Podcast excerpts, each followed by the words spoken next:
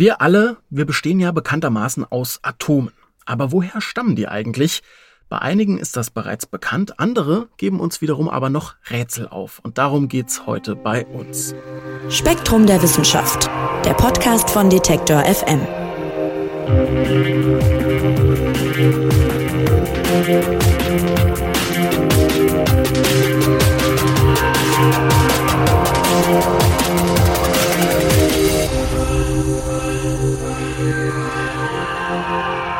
Ja, alle Elemente, aus denen unsere Welt und auch wir selbst eben bestehen, die sind ja irgendwann im Laufe der Geschichte des Universums mal entstanden.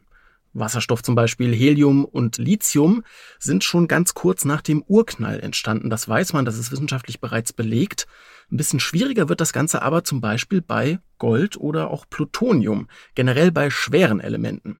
Woher die nämlich stammen, das gibt der Forschung noch immer Rätsel auf aber mit besseren Teleskopen. Da ist man in den vergangenen Jahren einer Antwort doch erheblich näher gekommen. Und darum geht's in der neuen Ausgabe von Spektrum der Wissenschaft. Und wir wollen hier im Podcast auch drüber sprechen. Und zwar mit Spektrum-Redakteur Mike Zeitz. Wie könnte es anders sein, wenn es ins Weltall geht? Hallo Mike. Hallo Marc. Mike, lass uns vielleicht zusammen noch mal kurz in den Chemiesaal in der Schule zurückkehren und da an die Wand gucken. Da hängt ja ein Periodensystem. Das ist mir jetzt ehrlich gesagt nicht mehr so geläufig gewesen. Ich habe vor dem Podcast noch mal ein bisschen nachgeguckt. Also, bei uns geht es heute um die Herkunft von schweren Elementen. Was sind denn überhaupt die schweren Elemente? Ja, also wenn du jetzt einen Astronomen fragst, ein schweres Element ist im Prinzip alles, was schwerer ist als Lithium, weil halt nur die drei Elemente, die du genannt hast, beim Urknall entstanden sind. Jetzt für unsere Zwecke gehe ich mal noch ein bisschen weiter und sage, schwere Elemente sind so alles ab Eisen. Warum gerade Eisen jetzt so eine Grenze ist, erkläre ich vielleicht später noch mal ein bisschen eingehender. Das geht dabei darum, welche Elemente eigentlich auch in den Sternen so entstehen. Und da ist es tatsächlich so, dass nur bis zu Eisen die Elemente in den Sternen selbst entstehen bei den Kernfusionsprozessen und alles danach entsteht irgendwie anders. Und alles, was danach kommt, ist halt jede Menge. Also Eisen hat 26 Protonen im Kern. Das ist nicht so arg viel. Es gibt Elemente, die haben über 100. Also irgendwie muss dieses ganze Zeug da in den Kern zusammenkommen. Und was da passiert, das ist teilweise immer noch rätselhaft. Ja, vielleicht erklären wir noch mal kurz. Also ein Periodensystem fängt oben an mit Wasserstoff. Und das ist deshalb so, weil Wasserstoff das leichteste dieser Elemente ist. Und dann geht's ja bis weit über 100 runter. Das heißt, es wird noch deutlich schwerer. Und du hast Protonen gerade schon angesprochen. Also die spielen bei der Schwere des Elements eine entscheidende Rolle. Exakt. Also Wasserstoff steht ganz links oben im Periodensystem, wenn du es dir anguckst. Das hat nur ein Proton. Das ist das denkbar einfachste Atom. Das nächst einfachere ist Helium. Das steht oben rechts im Periodensystem. Das hat zwei Protonen. Und im Prinzip geht's immer so weiter. Also ein Proton ist einfach positiv geladen und je weiter du im Periodensystem runtergehst und je weiter du nach rechts gehst, desto mehr von diesen Protonen sind im Kern. Das ist quasi die, die Ordnung des Periodensystems. Und zu den Protonen kommen dann auch noch Neutronen dazu. Also das sind neutrale Teilchen, die sind ähnlich schwer wie ein Proton, aber haben jetzt keine Ladung. Und das wird im Lauf des Periodensystems quasi von oben nach unten kommt immer noch ein Proton und meistens dann auch noch ein oder zwei Neutronen dazu. Also so peu à peu geht's zu immer größeren Atomgewichten runter. Und ich verstehe das richtig. Also du sagst ja gerade, kommt dazu. Das heißt, wenn wir jetzt auf die Entwicklung der Elemente gucken, dann haben wir erst, ich habe ja gerade schon gesagt, nach dem Urknall wahrscheinlich zuerst Wasserstoff mit einem Proton und dann ausgehend davon sind dann praktisch die anderen Elemente entstanden, in denen Protonen dazukommen. Also das ist eigentlich nur der Unterschied. Das habe ich so ehrlich gesagt nie betrachtet. Genau, also nach dem Urknall, da gab es so eine Suppe aus den Bausteinen, aus denen wiederum Protonen und Neutronen bestehen, also aus Quarks. Und aus dieser Quark-Suppe sind dann quasi so die ersten Protonen und die ersten Neutronen rauskondensiert, wenn man so will. Und viel größere Konglomerate sind damals gar nicht entstanden. Also es sind wirklich im Urknall nur Protonen und Neutronen entstanden. Und um zwei Protonen zusammenzubringen, die sind ja beide positiv geladen. Und um die nah zusammenzubringen, musst du quasi deren elektromagnetische Abstoßung überwinden. Das heißt, es braucht schon relativ viel Energie, um so zwei Protonen zusammenzuquetschen.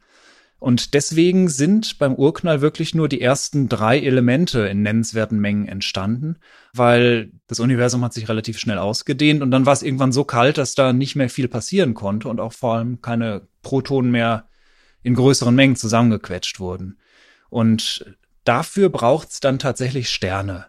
Das heißt, aus dem Wasserstoff, vor allem war es Wasserstoff am Anfang des Universums, der da entstanden ist, unglaubliche Mengen, riesige Wolken aus Wasserstoffgas, die da rumgewabert sind.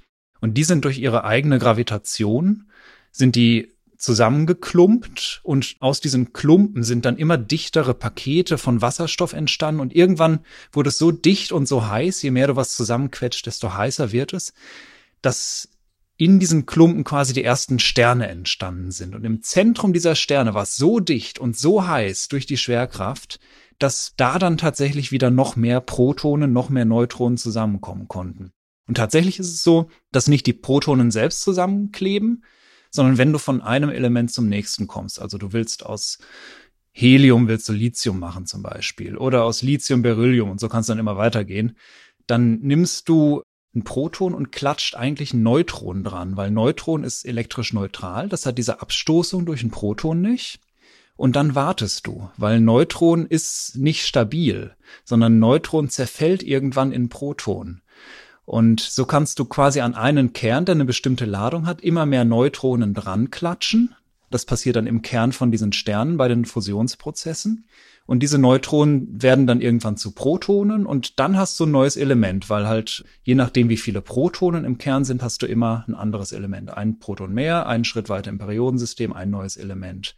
Und so entstehen dann im Kern von Sternen, je nachdem, wie dicht und wie heiß die sind, nach und nach die verschiedenen Elemente des Periodensystems. Und jetzt komme ich wieder mit meinem Eisen bis zum Eisen. Beim Eisen hört das nämlich auf, weil ein Stern kriegt seine Energie dadurch, dass bei diesen zusammengeklebten Atomkernen, also immer wenn du ein Proton oder ein Neutron dran klatscht, wird so ein bisschen energiefrei. Aber bei Eisen hört das auf dann äh, wird keine Energie mehr frei, wenn du noch Kernteilchen dran klatscht. Und deswegen können in Kernen von Sternen wirklich nur alle Elemente bis zum Eisen entstehen. Und das war's dann. Und dann ist die Frage, wenn in Sternen bei den Kernfusionsprozessen kein schwereres Element mehr entstehen kann, wo kommen die ganzen schwereren Elemente als Eisen denn dann eigentlich her? Aber warum ist es so schwer, das jetzt zu erforschen? Weil du hast ja gerade beschrieben, eigentlich wissen wir, wie wir sozusagen von einem leichteren zu einem schwereren Element kommen, nämlich indem Protonen eben hinzukommen. Und wir haben das ja auch schon im Periodensystem, sogar in der Schule, sozusagen steht es schon da, ist geordnet, ist gar keine große, in Anführungszeichen, Wissenschaft. Also wieso ist es so schwer, das rauszufinden? Das ist eine gute Frage, weil wir wissen ja, es ist irgendwo passiert. Also wir haben Elemente wie Gold oder Uran hier auf der Erde. Wir bestehen da teilweise auch draus und wir tragen es an unseren Händen. Also es ist klar, diese Elemente gibt's und die müssen irgendwie entstehen. Das heißt, die Frage ist, wo kommen diese extra Neutronen her, mit denen dann so ein Eisenkern beispielsweise noch beschossen wird? Woher kommt diese Energie, um dann trotzdem noch nach und nach weitere Neutronen anzulagern an so einen Eisenkern? Und da gibt's dann halt verschiedene Modelle. Und das ist immer so die Sache mit den Modellen. Du kannst es auf der Erde nicht wirklich nachstellen, sondern immer nur Ausschnitte. Du kannst auf der Erde keinen Stern explodieren lassen, um zu gucken, was passiert denn da, sondern du kannst immer nur einzelne Prozesse in Teilchenbeschleunigern nachstellen und gucken, ja, was werden da für Energien frei oder was braucht das für Energien und unter welchen Umständen passiert das. Das heißt, du musst dir überlegen oder auch durch astronomische Beobachtungen klären, wo im Universum gibt's denn Prozesse, die diese entsprechenden Bedingungen haben, unter denen ein Neutron an einen Eisenkern drangeklatscht wird? Und da gibt's zwei grundsätzliche Arten von Prozessen. Der eine Prozess nennt sich S-Prozess, für Englisch slow. Das heißt, da werden die Neutronen langsam eingefangen, nach und nach. Du hast einen Eisenkern, da kommt ein Neutron dran, dem gibst du genug Zeit, um vielleicht in Proton zu zerfallen, dann kommt irgendwann ein anderes Neutron. Stück für Stück entstehen dann Elemente, die weiter unten im Periodensystem sind. Das ist dieser S-Prozess, langsamer Neutroneneinfang. Das Problem ist, dass viele Kerne damit nicht gebildet werden können. Man weiß, dass dieser Prozess in Sternen stattfindet, also in äußeren Hüllen von Sternen aber damit kannst du nicht alle Kerne erzeugen. Du brauchst auch noch andere Prozesse, die werden R-Prozess genannt für Rapid, also schnell, schneller Neutroneneinfang. Da müssen dann ganz, ganz viele Neutronen auf einmal zusammenkommen und die müssen so schnell zusammenkommen, dass der entstehende Kern gar keine Zeit hat mehr zu zerfallen, zu kleineren, zu leichteren Kernen, sondern es wird einfach immer mehr, immer mehr, immer mehr Neutronen werden dran geklatscht. Und das bläht den Kern enorm auf in ganz, ganz kurzer Zeit. Und das nennt sich dann R-Prozess.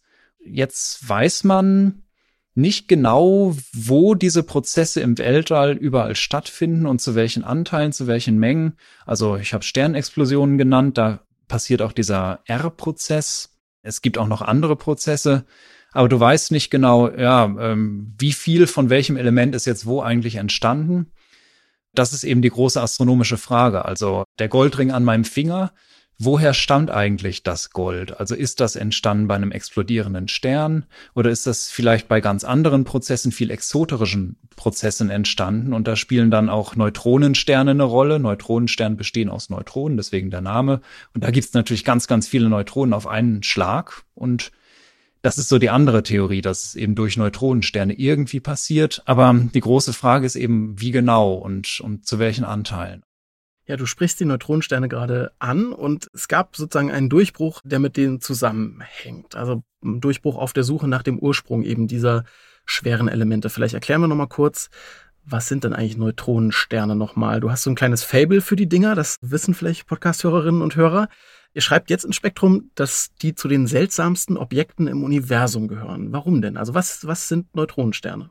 Ja, gern. Ich bin totaler Neutronenstern-Fan. Also, wenn man mal von schwarzen Löchern absieht, wo man ja eigentlich immer noch nicht genau weiß, was da in deren Kern steckt, abgesehen von schwarzen Löchern sind Neutronensterne eben das dichteste, was du im Universum überhaupt an Materie hast. Also da ist die Materie so brutal dicht aufeinander gequetscht. Ähm, wie war immer so der Vergleich? Ich glaube, ein Teelöffel Neutronensternmasse ist so schwer wie der Mount Everest. Also das ist einfach ganz, ganz hochkonzentrierte Materie, die ist quasi auf Atomdichte konzentriert, die Masse eines Sterns etwa auf dem Durchmesser von einer Großstadt.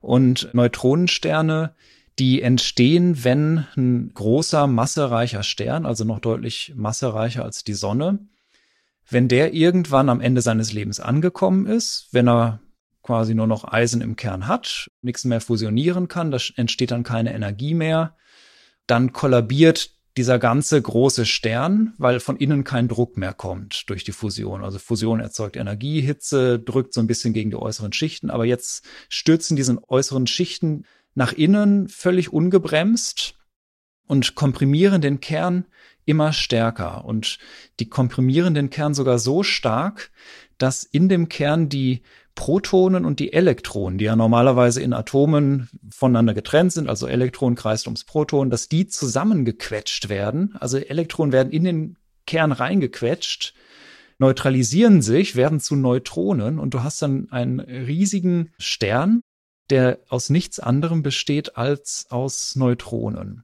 Und diese Materie ist unglaublich dicht zusammengequetscht das ist eben eine mögliche Quelle für diese ganzen Neutronen, die du für den R-Prozess brauchst, also die dann noch irgendwie wieder nach außen kommen und die neuen Elemente herstellen. Ja, 2017 habe ich gerade schon gesagt, wurde dann etwas gemessen und zwar ein Zusammenstoß zweier solcher Neutronensterne, die du gerade beschrieben hast. Und man muss ja immer in die, ins Universum sich einmal kurz reindenken. Also es ist dann nicht an dem Tag passiert, sondern das ist 130 Millionen Lichtjahre entfernt passiert, also auch schon vor sehr, sehr langer Zeit passiert. Als Vergleich zu einer Zeit wohl passiert, als auf unserem Planeten noch Dinosaurier lebten und herrschten. Und das kam dann sozusagen, kann man das so platt sagen, 2017 halt erst bei uns an. Genau, ja. Also jegliche Welle, auch Gravitationswellen, die damals gemessen wurden, die breiten sich nur mit Lichtgeschwindigkeit aus, nur in Anführungsstrichen, aber das Weltall ist eben sehr, sehr groß und 130 Millionen Lichtjahre heißt, es braucht wirklich 130 Millionen Jahre, um bis hierher zu kommen schönes Buzzword, Gravitationswellen, das war ja mal eine Zeit lang richtig viel in den Medien, ja. Vielleicht kannst du mal kurz erklären, was ist das und was wurde jetzt hier konkret gemessen? Ja, Gravitationswellen sind schon ein bisschen was Spezielles, weil die hängen mit Einsteins Relativitätstheorie zusammen. Erkläre ich jetzt nicht genau, keine Angst. Aber es sind im Prinzip auch nur Wellen, aber Wellen im Gefüge von Raum und Zeit. Bei Einstein, da sind Raum und Zeit ja untrennbar miteinander verwoben zur Raumzeit. Und wenn du diese Raumzeit zu Schwingungen anregst, im Prinzip wie eine Wasseroberfläche, wo du reinditscht, dann entstehen Gravitationswellen. Und du ditchst diese Raumzeit an, indem du Massen beschleunigst. Und Normalerweise sind Gravitationswellen extrem schwach. Also die Raumzeit, die wird kaum dadurch erschüttert. Und die Gravitationswellen sind überhaupt nur messbar, wenn du sehr, sehr kompakte Massen hast, die du sehr, sehr stark beschleunigst. Also wenn dieses Ditchen in das Gefüge von Raum und Zeit ganz besonders heftig ist. Und Neutronensterne, habe ich ja gesagt, sind extrem kompakte Objekte. Und da hast du genau das. Du hast bei Neutronensternen und bei schwarzen Löchern hast du eine ganz starke Delle in der Raumzeit. Und wenn du zwei davon hast, also zwei Neutronensterne, zwei schwarze Löcher oder eins von beidem, und die sich einander nahe kommen und immer näher kommen, dann umkreisen sich quasi diese Dellen in der Raumzeit immer enger und versetzen die ganze Raumzeit in ganz intensive Schwingungen. Und diese Schwingungen bei so einer Fusion, bei so einer Kollision von beispielsweise Neutronensternen, diese Schwingungen, die sind dann heftig genug, dass sie, wenn sie dann auch nach 130 Millionen Lichtjahren bei uns ankommen und verdünnt werden über all die Distanz, dass sie immer noch stark genug sind, dass sie bei uns gemessen werden können über spezielle Detektoren. Du meintest ja, das war damals vor so knapp sechs Jahren so ein starkes Thema, weil da gab es die ersten echten Messungen von Gravitationswellen. Das sind super empfindliche Detektoren, die auch anders arbeiten als alle normalen Teleskope, die man so kennt. Das sind Interferometer, die arbeiten dann mit Lasern, sehr empfindlichen Spiegeln und so. Und die können die Erschütterung in der Raumzeit messen. Und das war damals 2016, als die erste Messung veröffentlicht wurde, so ein, so ein richtiges, ja, ein Aha-Erlebnis für die ganze Astronomie, gab auch sofort einen Nobelpreis dafür, weil das war ein komplett neues Fenster. Zum ersten Mal konnte man die Gravitationswellen sehen.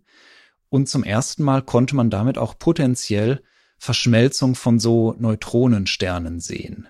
Und tatsächlich war das dann auch 2017 so, also nur ein Jahr später, dass so ein Gravitationswellensignal, was auf der Erde angekommen ist, nämlich genau dieses aus 130 Millionen Lichtjahren Entfernung, dieses Gravitationswellensignal das hatte so die spezielle Form, die man sich theoretisch erwartet hat von zwei Neutronensternen, die miteinander kollidieren. Plus, und das war ein Riesenbonus und total cool, man hat in etwa die Region des Himmels identifizieren können, aus der das kam, und hat gleichzeitig mit anderen Teleskopen, mit normalen optischen Teleskopen, mit Röntgenteleskopen, also was sonst so die Astronomie zu bieten hat, hat man gleichzeitig an dieser Stelle am Himmel einen Blitz gesehen. Und dann wusste man, okay, dieses Signal von den Gravitationswellen, was wir jetzt hier empfangen haben, von den Neutronensternen, die verschmolzen sind, das ist genau da, wo der Blitz ist. Das heißt, der Blitz ist bei diesem Vorgang entstanden. Und das war noch so ein Aha-Moment, ein Jahr später in der Astronomie. Da konnte man dann, das nennt man dann Multi-Messenger-Astronomie mitmachen. Das heißt, verschiedene Boten quasi aus dem Universum gleichzeitig abfragen vom gleichen Ereignis mit Gravitationswellen. Und da hat man dann tatsächlich beobachtet, dass da wohl die schwereren Elemente mit entstanden sind. Du sagst dieses Multi-Messenger-Prinzip, das heißt im Endeffekt, ich kriege das gleiche Signal auf unterschiedlichen Wegen. Also wenn ich jetzt zum Beispiel einen Blitz sehe und höre. Ja, genau. Das ist im Prinzip genau das. Also Gravitationswellen kannst du hören, also kannst du dir als akustisches Signal vorstellen, wenn du so willst. Den Blitz kannst du sehen. Also du, dein Körper ist so ein kleiner Multi-Messenger-Detektor. Und das stellst du dir völlig richtig vor. So was bei den Neutronensternen auch. Okay, also wir haben 2017 eine Messung auf mehreren Wegen von einem Zusammenstoß zweier Neutronensterne vor ungefähr 130 Millionen Jahren oder in 130 Millionen Lichtjahren Entfernung. Wie bringt uns das denn jetzt näher zum Ursprung der schweren Elemente? Also was konnte man jetzt daraus ableiten? Du weißt ja einerseits, das sind zwei Neutronensterne das heißt, das sind sehr, sehr, sehr viele Neutronen auf sehr, sehr engen Raum gepackt. Und da kann man sich schon theoretisch überlegen, ja, wenn die zusammenstoßen, dann werden die, dann zerreißen die sich gegenseitig, dann wird diese Neutronenmaterie in die Umgebung geschleudert, stößt mit Atomen zusammen, die da rumfliegen. Das heißt, da kann man sich schon mal vorstellen, theoretisch bis dahin, dass dieser R-Prozess, wo also ganz, ganz hohe Neutronenflüsse benötigt werden, dass der da stattfindet bei solchen Ereignissen. Und andererseits hast du diesen Lichtblitz gemessen. Und diesen Lichtblitz, das ist ja nicht einfach nur einmal Licht und dann, dann ist gut, sondern das hat verschiedene spektrale Anteile. Das heißt, das hat verschiedene Farben in diesem Licht. So wie unser Sonnenlicht ja auch aus einem Regenbogen quasi zusammengesetzt ist, war das auch bei diesem Lichtblitz so. Und den kann man dann mit Instrumenten auf der Erde untersuchen, spektral quasi auseinandernehmen und sehen, okay, da ist so und so viel Rot drin, so und so viel Blau drin. Dann weiß man wieder von Experimenten auf der Erde, dass bestimmte Atome ein bestimmtes Spektrum haben. Das kennt man vielleicht, wenn du dich auch noch an deinen Chemieunterricht erinnerst, jenseits des Periodensystems, wenn da die Lehrerin irgendwelche Elemente angezündet, einen Bunsenbrenner gehalten hat, dann gibt's immer so bestimmte Flammenfarben. Natrium macht eine andere Flammenfarbe als Magnesium zum Beispiel. Je nachdem, was du da reinhältst, ist es mal blau, mal, mal grün, mal rot. Und das kann man auch mit den schweren Elementen machen. Die haben eine ganz bestimmte spektrale Signatur und in so einem Lichtblitz kann man diese spektrale Signatur erkennen. Das ist ziemlich knifflig, ziemlich schwer, weil das Licht ist natürlich sehr schwach und verschmiert und das fliegt alles total schnell durcheinander und dann gibt es so Doppler-Effekte und so. Also alles ganz schön kompliziert. Aber man kann aus diesem Lichtblitz rauslesen, was für Elemente da entstanden sind. So, und wenn du jetzt dieses theoretische Wissen kombinierst, okay, da sind viele Neutronen auf einem Ort, da könnte dieser R-Prozess stattfinden und dann das Licht dazu hast und siehst, wirklich experimentell nachweisen kannst, da sind diese Atome entstanden, dann ist das schon ein bedeutender Fortschritt, weil das gab es bis dahin nicht. Und das hat dann bedeutet, 2017 war jetzt quasi der erste Beweis, dass du sagen und, und zeigen konntest, ja, bei diesen Neutronensternkollisionen, da entstehen diese schweren Elemente, von denen wir noch nie so genau wussten, wo genau die im Universum jetzt eigentlich hervorgehen. Und da konntest du nachweisen, da sind sie entstanden.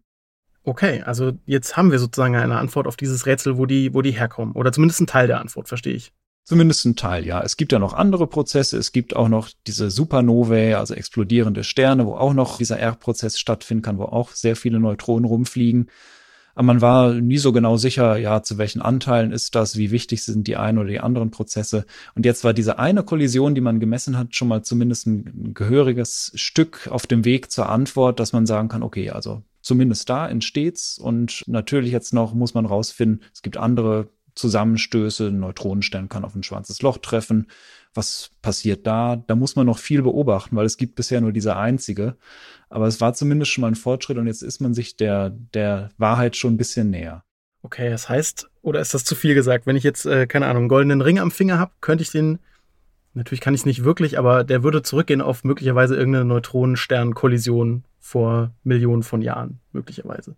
Genau, man kann das dann so ein bisschen hochrechnen, wie viel entsteht dabei. Und es ist tatsächlich so, ich hatte irgendwann mal eine Zahl gelesen, bei so einer Neutronensternkollision, wie wir sie da gemessen haben, typischerweise entstehen mehrere Erdmassen. Also wirklich die Masse der Erde in Gold. Wow. Okay, ja. Gut, also wir sind sozusagen diesem Rätsel, da konnten wir einen Teil von, von lösen. Nämlich die schweren Elemente haben teilweise ihren Ursprung in den Kollisionen von solchen Neutronensternen.